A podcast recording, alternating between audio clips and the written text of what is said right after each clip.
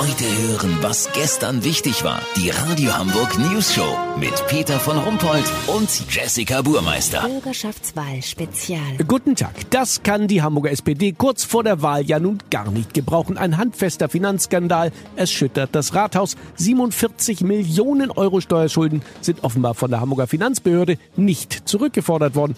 Das Geld hatte sich die private Warburg Bank unrechtmäßig über verbotene Cum-Ex-Geschäfte verschafft. Besonders brisant dabei, der heutige erste Bürgermeister war damals Finanzsenator. Herr Tschentscher. Hallo!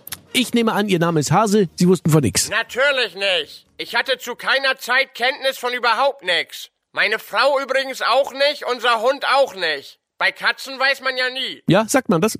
Nun gibt es aber äh, Tagebuchaufzeichnungen, die die Polizei beschlagnahmt hat, in denen der ehemalige Bankchef von Treffen mit Hamburger Spitzenpolitikern berichtet, namentlich Olaf Scholz, damals Bürgermeister. Das ist doch völlig normal, dass Spitzenpolitiker sich mit Vertretern der Wirtschaft treffen.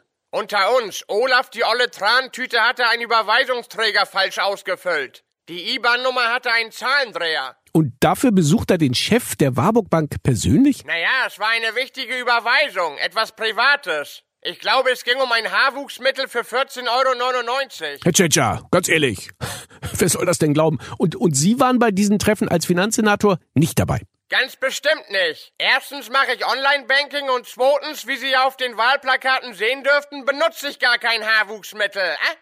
Ja, sehr aufschlussreich. Vielen Dank, Peter Tschentscher. Kurznachrichten mit Jessica Buchmeister. Peinlich. Unbekannter klaut drei belegte Käsebrötchen bei Münchner Sicherheitskonferenz. VIPs bei Freundin angesteckt. Dieter Bohlen soll am Carina-Virus erkrankt sein.